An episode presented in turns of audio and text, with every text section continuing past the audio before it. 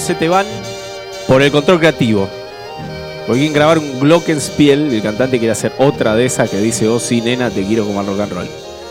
Después se van por chicas, por falopa, porque el bajista lo miró mal, porque en el reparto de Sadaika al cantante le toca para pagarse un cuarto en el Hilton y a vos no te toca ni para pagar un cuarto en Grido. Después se van porque se aburren, porque se hartan de tocar en la fiesta nacional de la vela perfumada para ocho veteranos. Y después se van porque se mueren. Porque a esta altura, si el rock fuera una persona, sería la vieja que se para a la izquierda en la escalera mecánica del subte.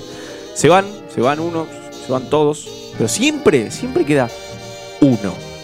En todas esas bandas con un hit en 1975 queda uno que no baja los brazos, que contrata a 5 NNs y les pone el nombre de su banda y toca todas las noches para 12 borrachos en Tailandia, en Escocia o acá, en Ramo Mejía. El último sobreviviente, el que no abandona el rock porque peor que el rock es laburar, de la formación original de Nazaret, ¿se acuerdan de Nazaret? Love Hurts, Heart of the Dog. De esa formación original queda uno, Pete Agnew, el bajista. Los demás, andan a saber quiénes son. Sin embargo, esta noche seguro tocan en alguna sociedad de fomento del mundo y viven bastante mejor que nosotros. Para él, para Pete y sus compañeros absolutamente anónimos, nuestro más sentido homenaje.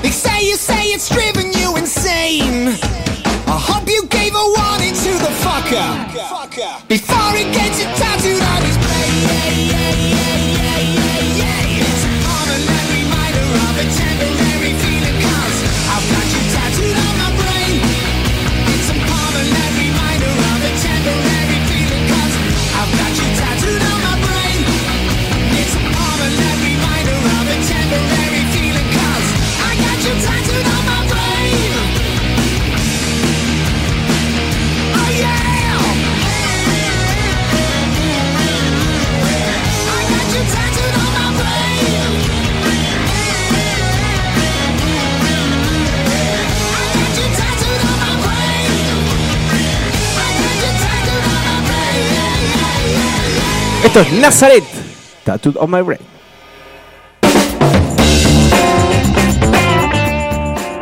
Muy buenas noches amigos, amigas y amigues del aire, me acomodo. Buenas noches, decía, estamos en el peor final, este es el nombre de este programa, hasta las 9 de la noche en Red Mosquito Radio. Mi nombre es Diego Mancusi y acá vamos a estar haciéndole el aguante al rock rancio, viejo, pasatista, porque todo tiempo pasado fue mejor y ya todo está inventado y todo lo que vino ahora es una vitina chirla, copia de la copia de la copia de todas esas bandas que tanto nos gustaban, como por ejemplo Papo Blues, por tirar una, Polifemo, ese tipo de cosas. Hoy es un día especial para el viejo chotismo porque se reveló o se develó el line-up de Lollapalooza, que es como la Navidad para el viejo conservador, porque aprovecha para tirar bosta a cuatro manos a todas esas bandas que no conoce, que son básicamente todas las que vienen de la segunda línea para abajo, incluso algunos de la primera línea del line-up. Eh, así que vamos a estar analizando eso en detalle hoy en nuestra sección de eh, noticias del rock, de actualidad del rock, en la cual adelanto no hay ningún muerto por primera vez en mucho tiempo. Más allá de eso, hoy nos visita Nicolás Harry, Salva Rey, a quien conocerán de otro, de otro programa, de otra radio, no sé por qué no vamos a andar mucho en detalles, pero sí lo conocen mucho de, su libro, Birra, que acaba de salir, que lo tengo en la mano literalmente en este momento. Flor de mamotreto con un montón de páginas y unas fotos hermosas, además de lo que escribió él, ¿no? que es lo que realmente importa. Vamos a estar hablando de cerveza y de rock, una relación ah, de añares, una relación que viene de, de los primeros rock and roll, y ya vamos a estar hablando de eso. Y como viene de los primeros rock and rolls, por supuesto la vamos a elogiar mucho y vamos a decir que es la posta de la vida.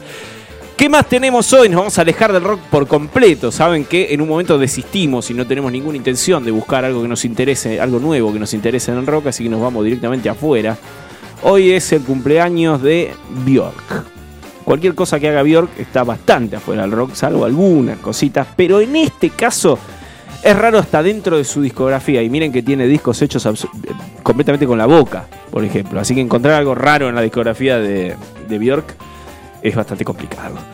¿Qué más tenemos hoy? Vamos a estar hablando, ya dijimos, ah, vamos a tener, tenemos gente que ni siquiera intenta, ni siquiera intenta hacer algo nuevo, ni siquiera intenta salir de la monotonía y sabe muy bien que todo está inventado, entonces ni se manda, lo que hace es copiar otra vez y dedicarse a mojarse las patas en la pelo pincho, que es lo que haríamos todos nosotros y total, ya funciona, va todo en patines, ¿para qué nos vamos a andar preocupando? Antes de presentar a esta banda que se ocupa de esto, una banda relativamente nueva, que mira con mucho cariño otra bastante más vieja, ya se van a dar. Yo nunca les digo a qué banda remite. Siempre les digo, fíjense que remite a otra banda bastante más vieja, ustedes se van a dar cuenta al toque cuando suene esto. Pero primero déjenme decirles que no tenemos redes sociales porque somos vieja escuela, ya lo dijimos, nosotros escribimos en Olivetti, nos traemos todo el programa en Olivetti, porque esa era la posta, ¿no? Como escriben ahora, que cualquiera escribe con dos deditos. Así que no tenemos redes sociales, pero si les urge decirnos algo, tenemos arroba Red Mosquito Radio en Instagram o en Twitter y tenemos mi Twitter personal, pers- personal es arroba Diego Mancusi en Instagram. Soy Mancusi Diego porque un homónimo español, no, italiano, me robó el arroba. Amigo, devuelva eso. ¿Usted quién es? Ni siquiera lo usa, así que es mío, amigo. Bueno, gente que ni lo intenta, gente que directamente copia, pasa a cobrar por el Sadaik del país que corresponda. She Wants Revenge, una banda que sacó dos discos muy interesantes. Después sacó uno bastante menor, después se los tragó la tierra un tiempo y ahora parece que vuelven con todo. Acaban de sacar un, single ahora, de hace 15, 20 días, que se llama Big Love, que es esto que va a sonar ahora. ¿A qué les hace acordar? A ver. Let's drive tonight out on the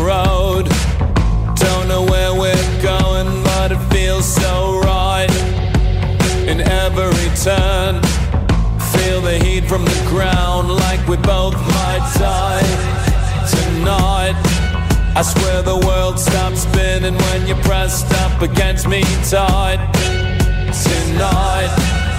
Don't know where we're going, but it feels so right. All the things you said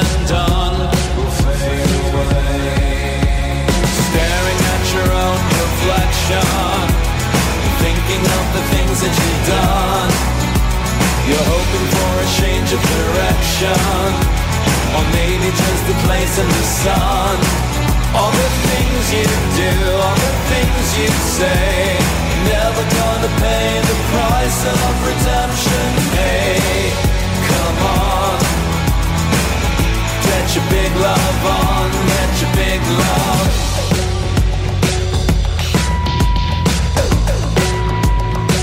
She said, let's get high.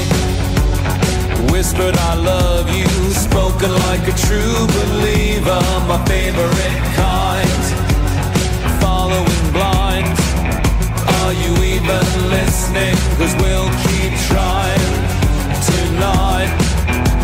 I'm done with excuses. Let's see what the truth is. Fine tonight. Don't know where we're going, but it feels so You said and done will fade away. Staring at your own reflection, thinking of the things that you've done. You're hoping for a change of direction, or maybe just the place the sun. All the things you do, all the things you say, never gonna pay the price of redemption. Hey, come on. Your big love on, get your big love. How does it feel to make it day by day? How does it feel to make it day by day? How does it feel to be beaten down till you're on your knees? Staring at your own reflection, thinking of the things that you've done. You're hoping for a change of direction, or maybe just a place in the sun. All the things you do, all the things you say, never gonna pay the price of redemption.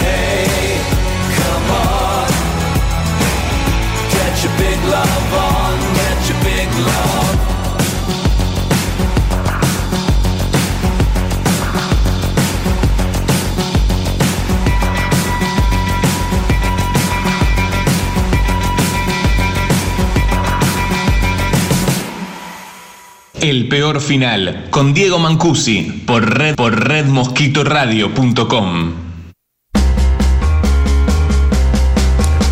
Así como quien no quiere la cosa, se nos fue un cuarto de programa ya. Esto que sonaba era She Wants Revenge. eh, Dave Gahan, a Dave Gahan le suena, tiene las orejas coloradas en este momento. Eh, a Martin Gore también. Está bueno cuando descubrís una banda que te hace acordar mucho a una banda que ya te gustaba, como nos pasaba con los Greta Van Fleet. Porque por lo menos es sincero. No, no están como. ya saben que esto funciona y van ahí, derecho, y no tienen mucha vuelta. Sección de actualidad, una sección en la que despotricamos contra el rock de hoy, pero con el diario. No solo conceptualmente como hacemos siempre. Esta semana eh, no tenemos muerto de la semana, por segunda semana consecutiva. Así que la que viene, agarrate, porque no va a quedar un indecito parado. No tenemos reediciones de Luxe con bonus track y rarezas y comentarios del tecladista suplente. Tampoco otra cosa que el rock clásico nos da muy seguido. Esta semana no. Sí tenemos reuniones, que es la otra beta delincuencial del rock clásico, ¿no? Tenemos rockeros nuevos hablando boludeces para denostarlos y también tenemos indignación, muerte y tristeza por el lineup del Lollapalooza, un festival al que igual no íbamos a ir, pero no nos vamos a privar de criticarlo porque no toca, no sé, David Lebón. Igual creo que David Lebón tocó en algunos, si no me equivoco.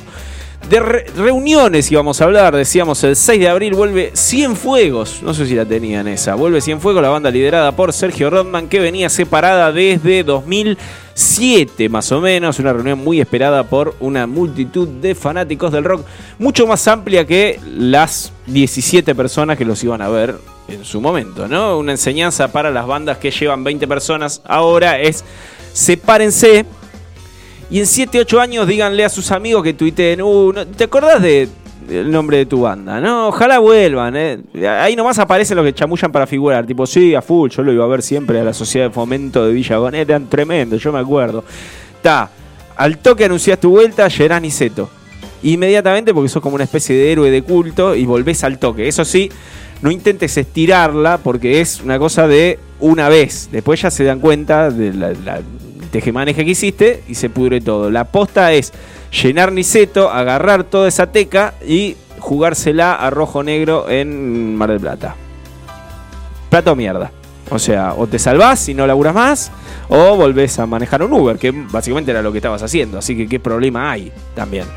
En el rubro, músicos jóvenes que mean afuera del tarro. Nosotros decimos jóvenes a cualquiera que no haya tocado en los 70, aclaramos, ¿no?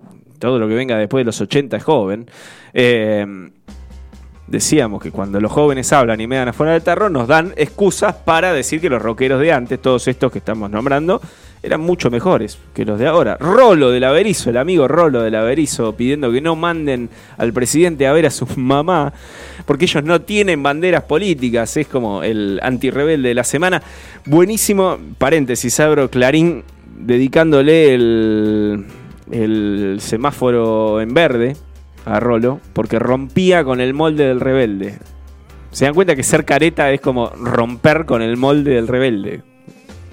Está este rebelde que viene siendo rebelde. El rock es rebelde desde hace muchos años, así que este se animó a romper con esa rebeldía que tiene el rock y es más rebelde que lo rebelde porque, bueno, es qué sé yo, es clarín.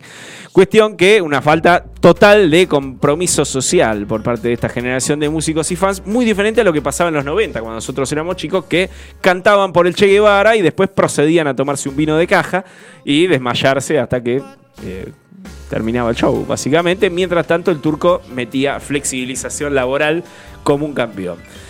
Y por último, se dio a conocer el line-up del Lola Palusa, decíamos, y mucha gente que compró su entrada un año antes sin saber quién tocaba se indignó porque no tocaba exactamente quienes ellos querían. Completamente insospechado, ¿no? En la grilla decíamos que la íbamos a anunciar y la vamos a analizar. En la grilla está Lenny Kravitz y después hay un montón de artistas más que no conocemos, pero obviamente por no conocerlos son muy inferiores a Lenny Kravitz. Lenny Kravitz, un tipo que Capusotto definió mejor que nadie como una mezcla de Peter Frampton y Tina Turner. Me parece que la clavó al ángulo. No están tampoco los Chili Peppers. Chili- me encantó hoy, había mucha gente quejándose porque no estaban los Chili Peppers. Es como que, eh, amigo, compré compré una entrada para Lola y no están los Chili Peppers. ¿Dónde está el rock?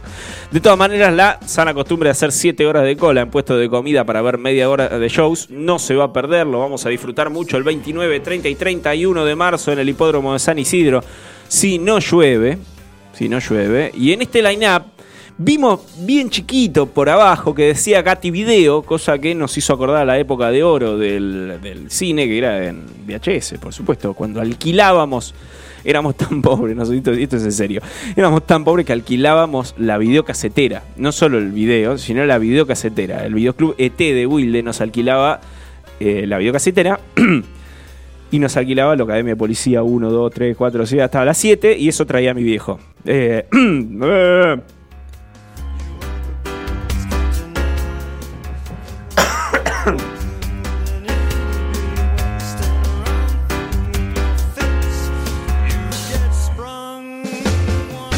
Debí decirle que estoy muy roto hoy. Gatti Video, decíamos. Line up de Lola Palusa. Resultó que era una banda al final, mira. like that.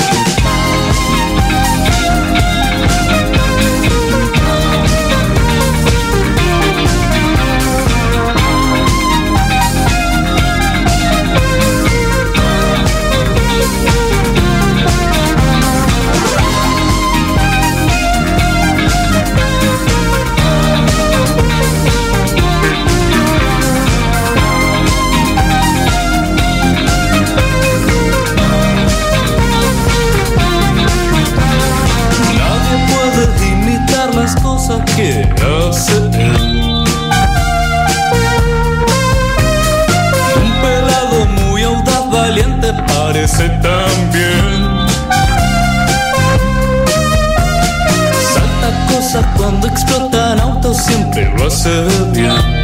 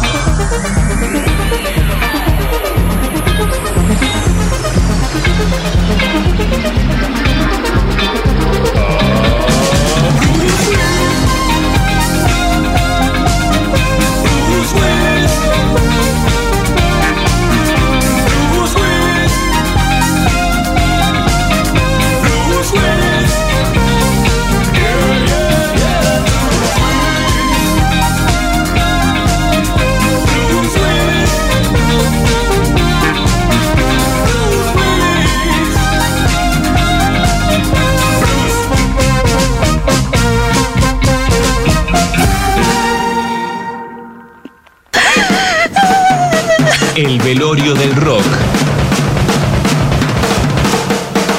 El peor final.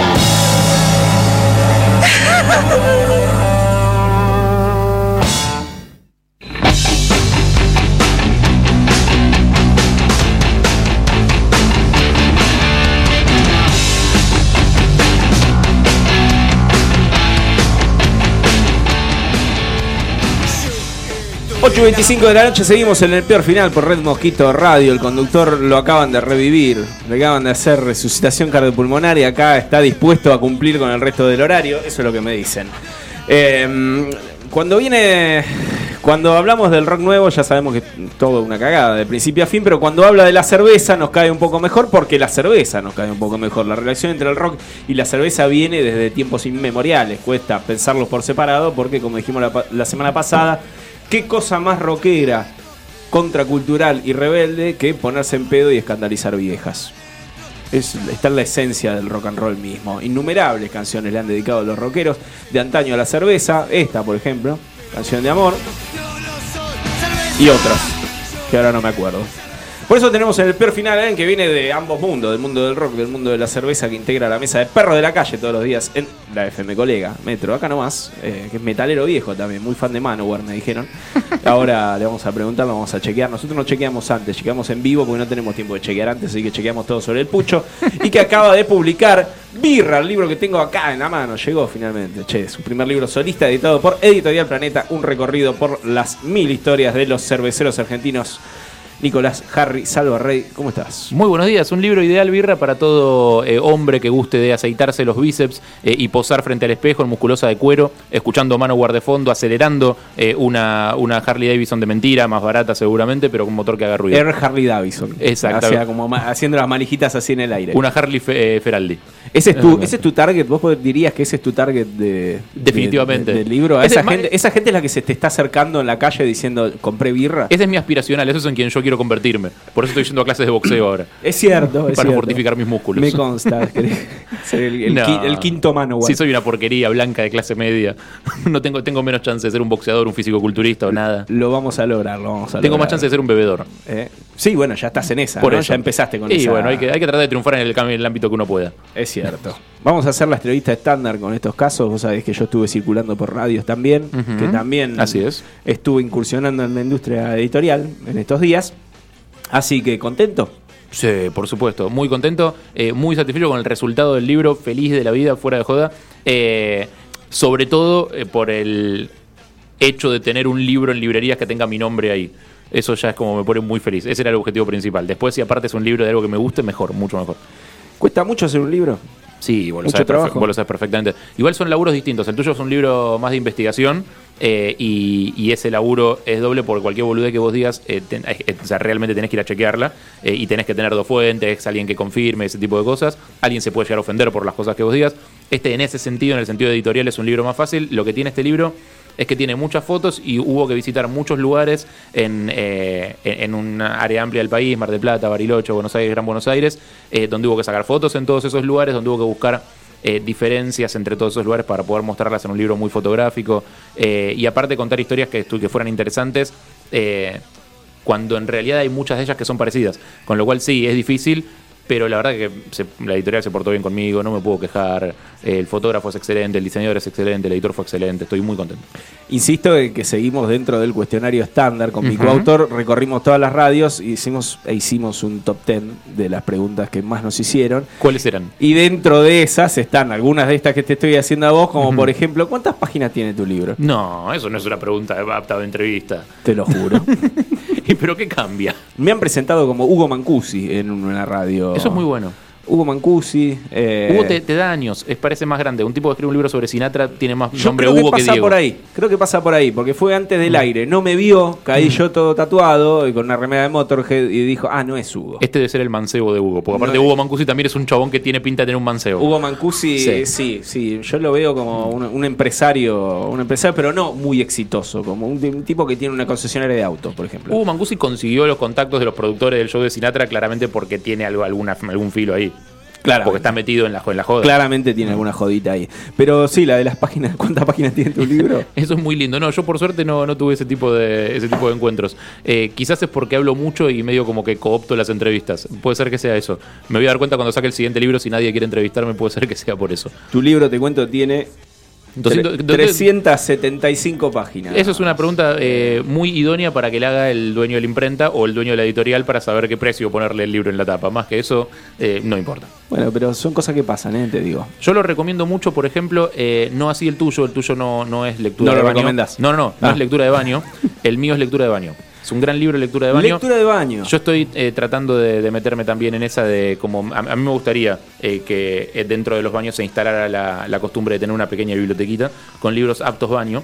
Quiere ser capítulos, libros cortos, eh, no conectados necesariamente entre sí. Mucho Eh, gráfico para ver. eh, entretenido, mm, mm. exactamente, como una cosa medio como que, que puedas consumir en, en porciones pequeñas. Ahí va. Sí. di- distinto ¿Por al qué caso de una nunca nadie hizo un libro especialmente dedicado a leerse en el baño?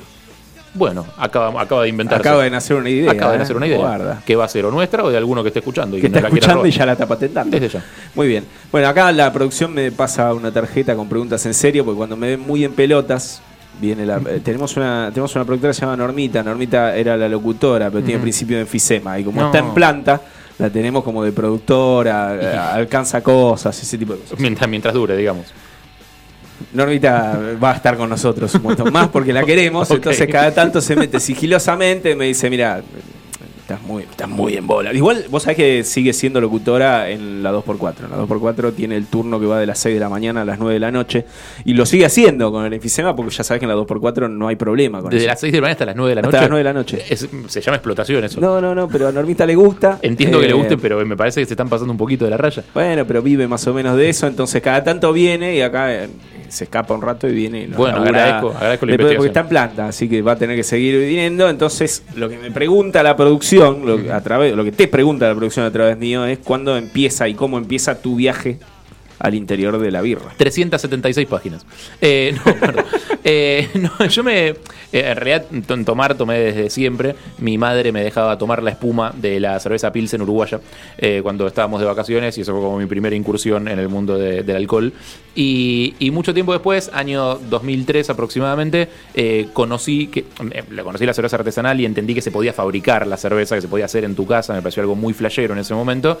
de la mano de un hippie eh, yankee, dueño de un camping en el Bolsón, se llamaba Dicky, Dicky como Ricardito, eh, y el chabón hacía su propia cerveza. Yo supongo a esta altura que debía ser espantosa, realmente, pero en aquel momento era un montón de sabores nuevos, cosas rarísimas, y la hacía el chabón ahí. Me pareció increíble, el chabón me dio la receta de su cerveza, yo volví, la hice en casa y fue una cosa realmente espeluznante que tomé hasta la última gota con un Porque sí, orgullo, porque hay que amortizarlo. como, la, como las bandas horribles escuchan sus discos. Y como cuando pagas la entrada para Lola Palusa y te toca la Mona Jiménez y lo vas a averiguar y lo, feste lo festejás. Te Porque hay que amortizarlo. Te diría que la mona es de lo más interesante, ¿eh? Sí, está bueno. Es como en cuanto a fenómeno eh, multicultural que es el Lollapalooza, me parece que la mona es como uno de los valores agregados. diría. Siempre hay uno así. Yo no arrancaría por ahí a, a pegarle al line-up. Eh, sí, yo le, ese- le pegamos al line porque son artistas nuevos. Se nos rompe las pelotas porque no está tocando Pero también Polifemo. está Fito Páez, tranquilo. Está Fito Páez, que lo bancamos un montón, y está Lenny Kravitz. Está Lenny Y- Kravitz, Y, por hay un montón de gente que no conocemos. Así es, así es. Bueno, y Arctic Monkeys que mal que mal tratan de parecer viejos. Bancamos a esas bandas que ni lo intentan. De hecho, hoy pasamos una banda que le copia todo a Depeche Mode. Porque ya. ¿Y porque, ¿Para qué? O sea, ¿para qué nos vamos a poner a crear algo si ya está? Y esto funciona. Hay un punto en el que la música es como la gastronomía. O sea, ¿qué pizza querés? ¿Querés la. ¿Querés la pizza de mozzarella o querés Sí. esta que tiene eneldo y bayas de vainilla?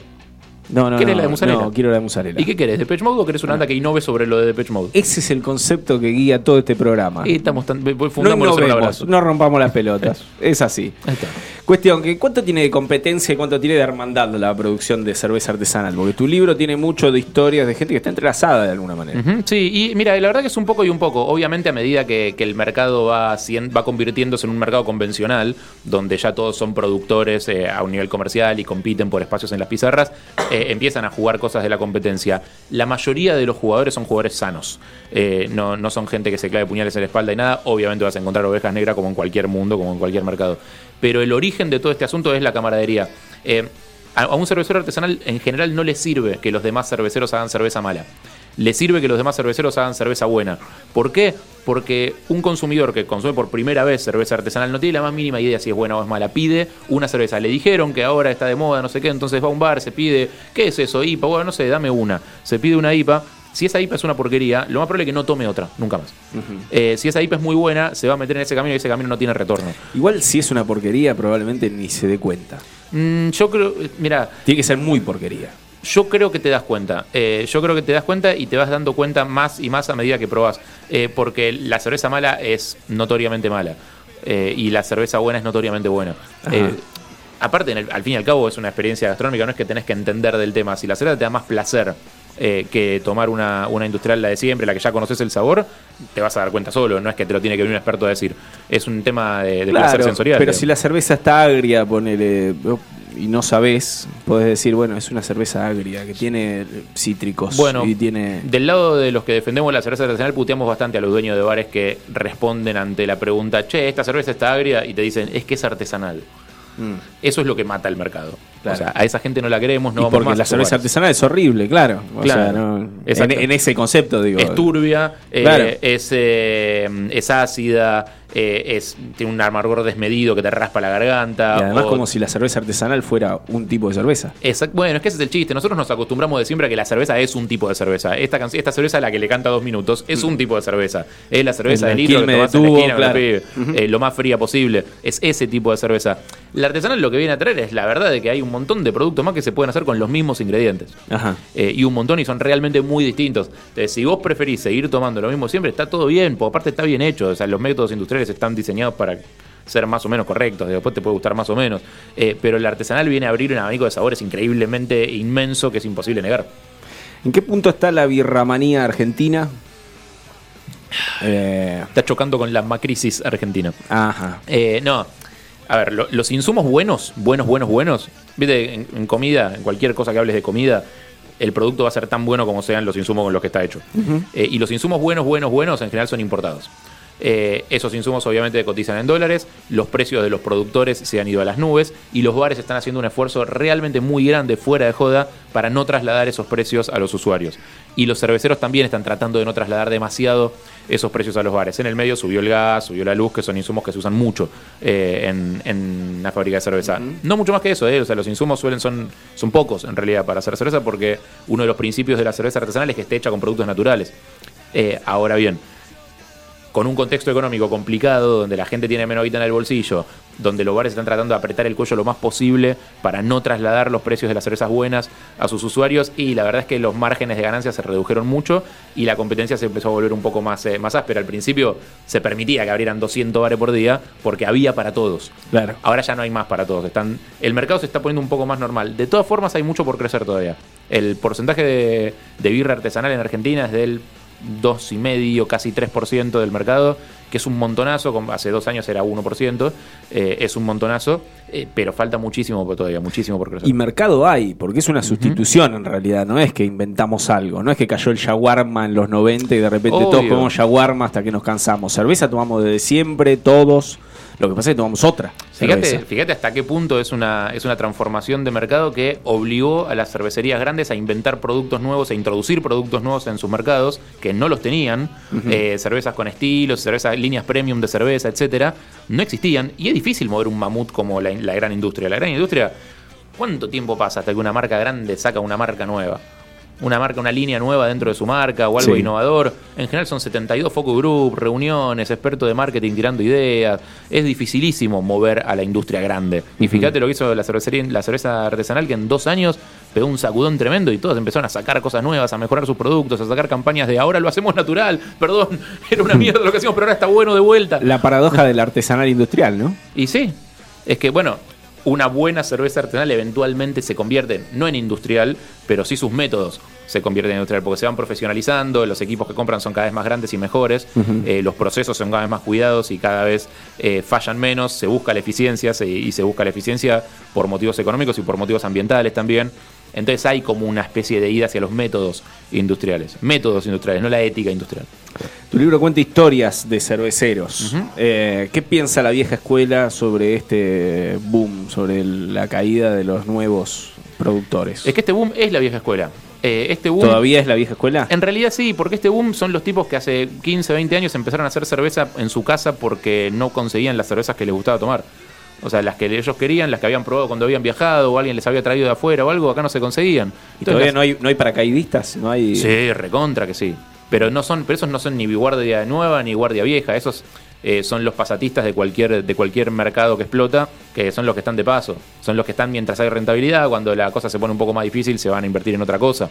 Eh, pero el núcleo duro de los cerveceros, los que encontrás, la- las marcas que encontrás que realmente evolucionaron, que hacen productos de buena calidad, eh, que son los que van a soportar la crisis, absolutamente la van a capear, porque ya la capearon otras veces, esos son el núcleo duro y esos son la misma vieja guardia, que no es tan vieja en realidad. Son todos gente joven. Son toda gente de 45 años como máximo, 50, ponele. Salvo algunos padres fundadores, los pioneros en el Bolsón o Bariloche. Eh, el resto, eh, el dueño de la cervecería artesanal más grande del país tiene 50 años. Eh, y cumple 20 años su cervecería este año. Sí. Entonces, viste, la, la vieja guardia es la nueva guardia acá, todavía. Y la otra, la de los paracaidistas, no es ni siquiera nueva guardia, es pasatista. Seguimos hablando con Harry Salvarrey. Eh, ¿Te quedas un rato más? Mm. ¿Te quedas un rato más? Por supuesto, mientras no te mueras en vivo, que sería una situación muy incómoda. Menos mal además porque no teníamos otra cosa para el resto del programa. Eh, ¿qué, tema, ¿Qué tema te gustaría escuchar? ¿Qué te gustaría ese, escuchar? ese que tenés en la cabeza. Menos mal porque era Ese. lo único que teníamos también. Esto es Corpiclani, una banda que le canta Sí, mucho, mucho a la cerveza. papá. Beer, beer.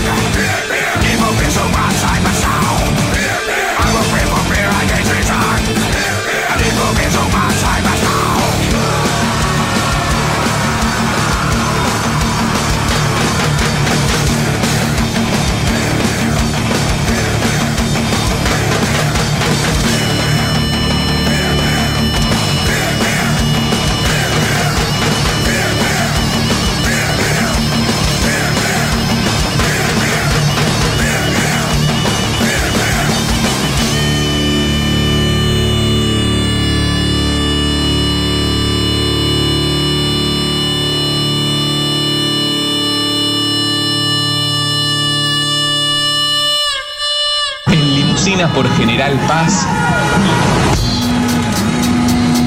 El peor final, final, final, final, final, final, final, final, final, final, final, final, final, final, final, final. Por redmosquitoradio.com. ¿Qué haces, pedazo de boludo? Y cuando termina la nota me dice, librazo, loco, lo felicito. Lo voy a leer. Qué maestro. ¿Sabés que una vez en el otro, en el otro, en el programa donde trabajo, eh, ese personaje cayó a la radio, no vamos a nombrarlo. No, no, nunca. Eh, cayó a la radio, nadie sabe bien cómo entró. Y de repente estaba sentado en el estudio, y en- en- o sea, entró y se sentó en el estudio, se sentó a la mesa y empezó a contar anécdotas al aire. Y todos, menos el conductor, suponíamos que estaba arreglado, que ya había hablado con el conductor y que está, porque a veces pasa, viste, que viene alguien a la radio, se lo encuentra en el pasillo del conductor y lo invita a pasar un rato al estudio. Y todos pensábamos eso, y el conductor lo miraba como entendió, ¿qué hace este chabón ¿Qué acá? está pasando? Terminó, mandó la tanda, lo saludó y se fue y nos miró a todos nosotros y dijo, ¿quién lo trajo? Y nos miramos todos como, no sé, apareció. Un ser humano hermoso, te digo. ¿eh? La Sí, verdad, un ser de luz. Un ser humano hermoso. Bueno, cuestión que hablábamos antes del maridaje entre cerveza o bebida en general, pero estamos hablando de la cerveza y música y rock. Acá no hablamos de otras músicas. Eh, entonces, el rock es la música. es la música, por Claro. supuesto. Y entonces dijimos, ¿por qué no maridar en el momento, acá, en vivo, Hmm. determinadas canciones de distintos estilos con algunas cervezas que vos conocés en tu gran acervo cultural Ajá. cervecero? Con- eh, vamos a pensar estilos de cerveza, digamos. estilos de cerveza, tipos de cerveza que, van yo bien te con pongo una canción Sí. y vos me decís, mira, por ciertas coincidencias estilísticas, Mm. eh, sensoriales, Sí. Eh, sí, sí, sí, sí, sí. Vos me decís, mira, esta canción es muy es- es suave, entonces esta cerveza le Ahí va. puede ir bien. Ahí va, vamos. ¿Está? Sí. Entonces vamos a pasar cuatro canciones, cuatro fragmentos de canciones y vos en cada una me vas a decir cuál es la mejor cerveza para tomar mientras estás escuchando esa canción en particular. Perfecto. ¿Está? Me encanta. Primera canción.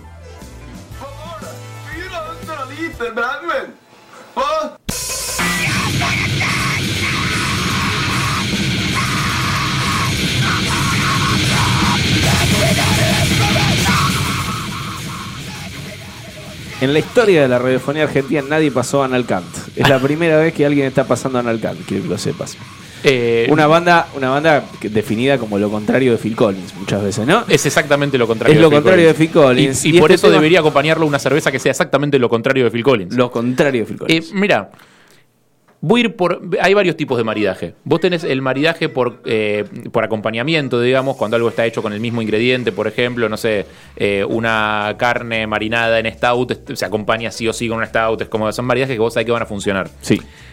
Voy a ir por el contrario. Hay otro maridaje que se llama maridaje por contraste, eh, que es cuando vos comes algo muy graso, por ejemplo, o algo que te limpie la grasa. Bueno, en este caso voy a ir por una cerveza que te invite a la paz y a la reflexión para balancear con el eh, caos musical y el exceso de mm, eh, estímulo de los sentidos que, que trae Analcant. Y voy a elegir una Barley Wine. La Barley Wine es una cerveza que es muy alcohólica, pega fuerte, pero se toma en general en pequeñas cantidades. Se toma una copa de Barley Wine. Es una cerveza para degustar, para disfrutar, una cerveza que te asienta, que te pone los pies sobre la tierra. Eh, me parece que, que es una birra que iría bien por contraste, digamos, que te otorga la, la capacidad de contemplación y serenidad para poder disfrutar en pleno eh, la música tan compleja de Analcant. Así que si escuchan Analcant, como por ejemplo este tema que se llama I Snuck a Retard into a Sperm Bank, ¿Qué metí, metí de querusa a un retrasado a un banco de Ay, es una linda joda. Es una linda joda. Es una muy linda joda. Así se llama este banda. tema, este tema Creo que entre falleció el- había fallecido el cantante de Analcant. Falleció el cantante, Qué pena, exactamente. qué pena. Una lástima, una gran pérdida para la música. Segunda canción, a ver con qué marida está.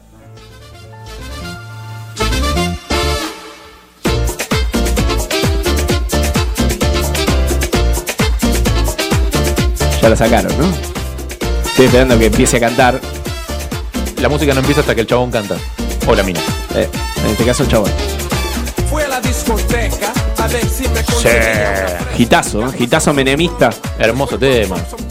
Me teletransporté a Pizza Banana. por favor, el estribillo, pará, el estribillo y lo dejo. Ahí va. Dale, pues. Y no, papi. Déjalo rapear. Vamos al estribillo. Qué flagelo las bandas que hacen música que no tiene un estribillo al toque, en 30 segundos. O que empiezan con el estribillo. Ahí está. Ahí está. Proyecto 1. Sí, esto es Miami, es pileta, es sol, En es calor, es verano. Eh, vamos a elegir una cerveza frutal, una cerveza que tenga fruta. Eh, ahora están bastante de moda y se van a poner más de moda en verano, ese es mi pronóstico. Eh, unas cervezas que se llaman sour, que quiere decir ácidas. El- el- originalmente se hacían en Alemania, pero los yankees las reinventaron y las hicieron más modernas. El nombre original sería Berliner Weisse, digamos, que es una cerveza de trigo, ácida, con un ácido láctico, y se suele usar frutas para balancearla, para agregarle un poco de, de- de color.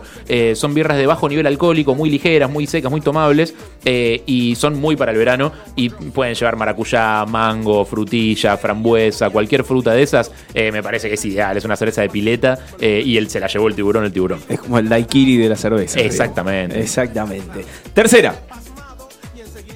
Tercera, a ver con qué marida esto.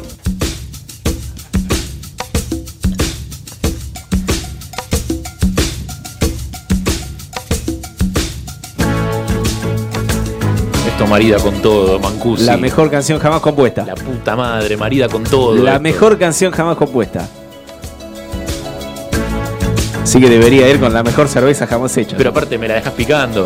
África negro, una stout, señor, una stout con café. Pero claro. Con café de Etiopía, carajo.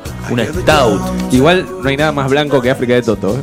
No es, Ya sé. es como lo más blanco que puedes encontrar. Ya sé. Hermosa canción, ¿eh? Sí, no, no, en, pero tres, sí. en tres programas todavía no había sonado. Estábamos tratando serio? de encontrar una excusa para pasar Para mí hay que ponerla siempre. Sí, Es hay que ponerla siempre. mejor Esa es la enseñanza que nos deja Harry. Qué lindo. Estoy bueno, siempre que se pueda, ¿no? Y que la otra persona esté de acuerdo. Cuarto. A ver con qué maridamos esto. Le da pena al operador sacar África, Sí, lo entiendo. no.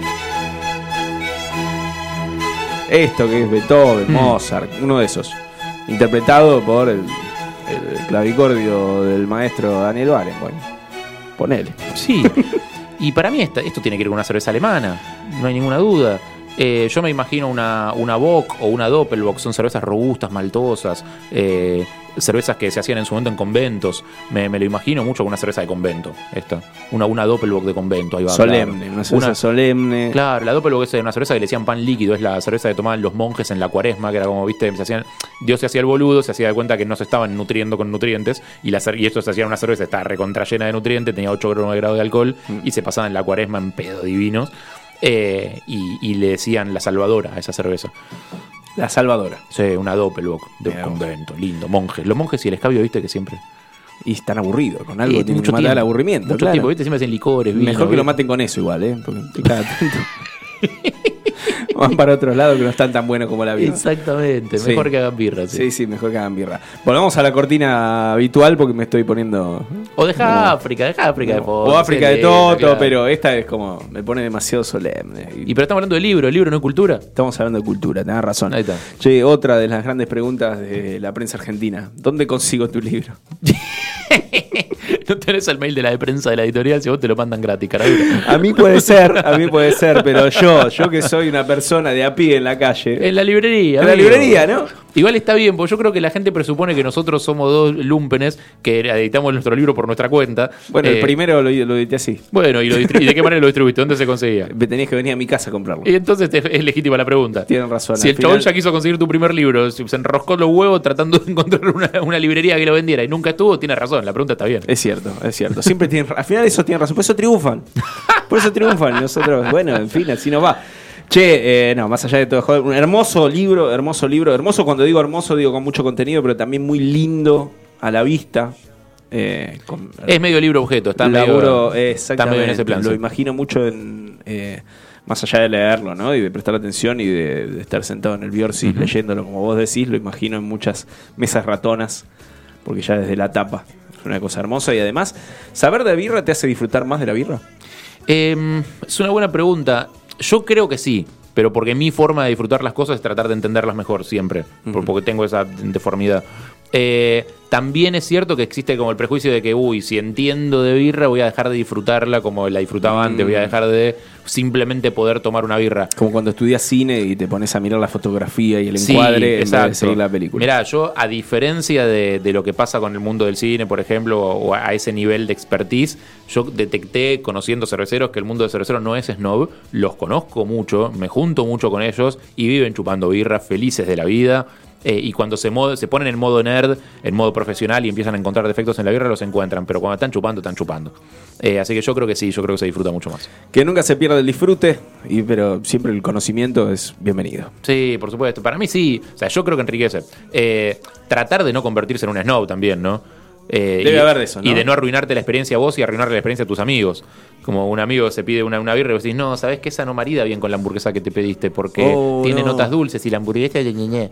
Hinche las pelotas, deja que la gente disfrute la de su vida en paz. Así como están los periodistas de rock que escuchan Kraftwerk y Can y Fost y bardean a los que escuchan Led Zeppelin, eh, están los que saben de Sí. están los que saben de cerveza y te dicen, eh, vos estás en perro de la calle, yo soy más sofisticado que vos. Alguno en tus redes sociales vas a tener. Búscalo. Seguramente. Harry, gracias por birra, Por gracias favor. Por venir. Por favor, gracias a vos. Por Nos no veremos. haberte muerto enfrente mío, que la verdad que habría sido una situación No realmente nada, incómoda. no prometo nada, todavía tengo Yo un me rato voy más. rápido. Volá. Gracias, Harry.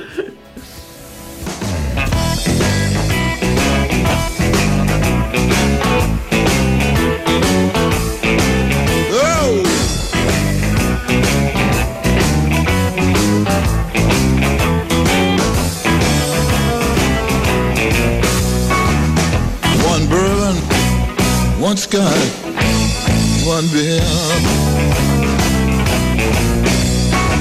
I say, hey, Mr. Come here. Want another drink and I want it now. Girl, she gone, she been gone tonight. I ain't seen the girl since night of full last. Wanna get drunk and get her on my mind. One bourbon, one sky, one beer. I sit there drinking, getting stoned. Yeah, yeah. After a while, look down the bar at the bartender. I said, hey, what do you want? One bourbon, one scotch, one beer. Well, the girl, she gone, gone tonight. I haven't seen the girl since night full last. Wanna get drunk and get her on oh, my mind. One bourbon, one scotch, one beer. Then I sit there, getting stoned, mellow, getting so good, so good. I look down the bar at the bartender. I said, hey, hey, what do you want? One bourbon, one scotch, one beer. Well, the girl, she gone, gone tonight. Haven't seen the girl since night of full last. I wanna get drunk and get up on my mind. I want bourbon, one scotch, one beer. Then I sit there drinking. After a while, I raised my head, looked on the wall, at the clock on the wall. By that time, quarter two, last call alcohol. I looked down the bar at the bartender. I like, hey, what do you want? One bourbon, one scotch, one beer.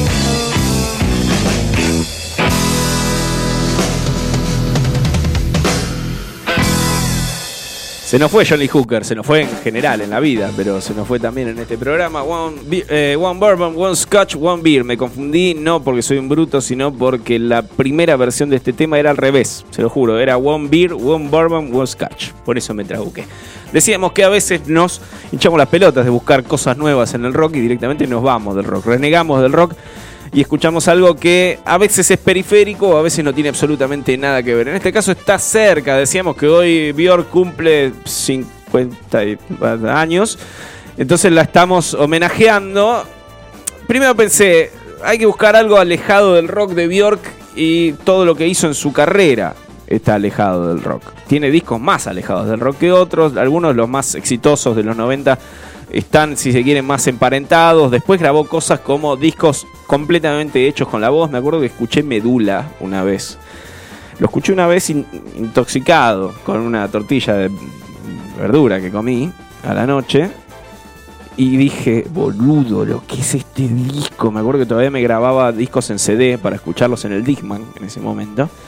Lo escuché y dije, no puede ser, voy a gastar un CD en esto porque me vuelve loco. Lo escuché el otro día y dije, ¿qué carajo me pasaba? Es como un montón de ruiditos uno al lado del otro. Eso es lo que hace Bjork y los últimos discos son más raros todavía. Pero mucho antes de esto y mucho, mucho antes de sus discos exitosos y, si se quieren, mainstream de los 90, cantaba en una banda de jazz. Cantó muy poquito en una banda de jazz. Estamos hablando de 1990. En 1990 grabó un disco que se llama Gling Glow. Que si quieren quedar bien con gente, si quieren quedar como especialistas, como conocedores de la música, se los recomiendo mucho. El tema es impronunciable, se llama. Pará. Luktar Wendur, porque nosotros somos así, como queremos ser populares y queremos pegar, estamos pasando jazz en islandés. Eh, me dijeron que esa es la que va, esa la está rompiendo en este momento, en la palusa hay un montón de eso. Esto es Björk haciendo jazz, Luktar Wendur. hand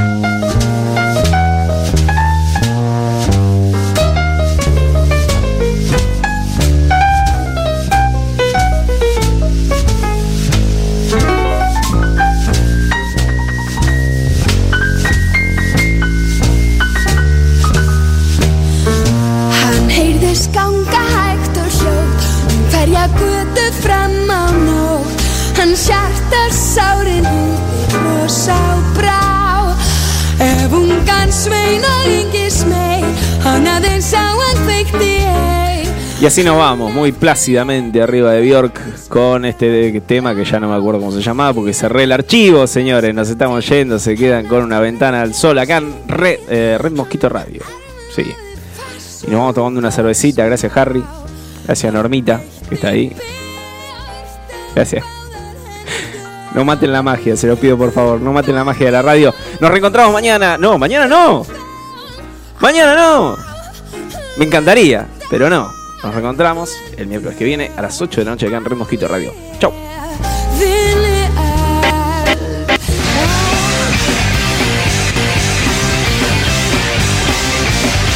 La sangre del rock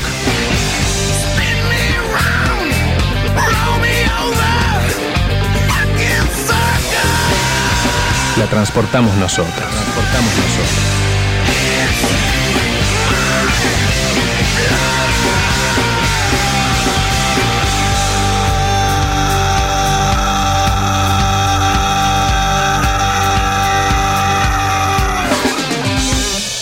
redmosquitoradio.com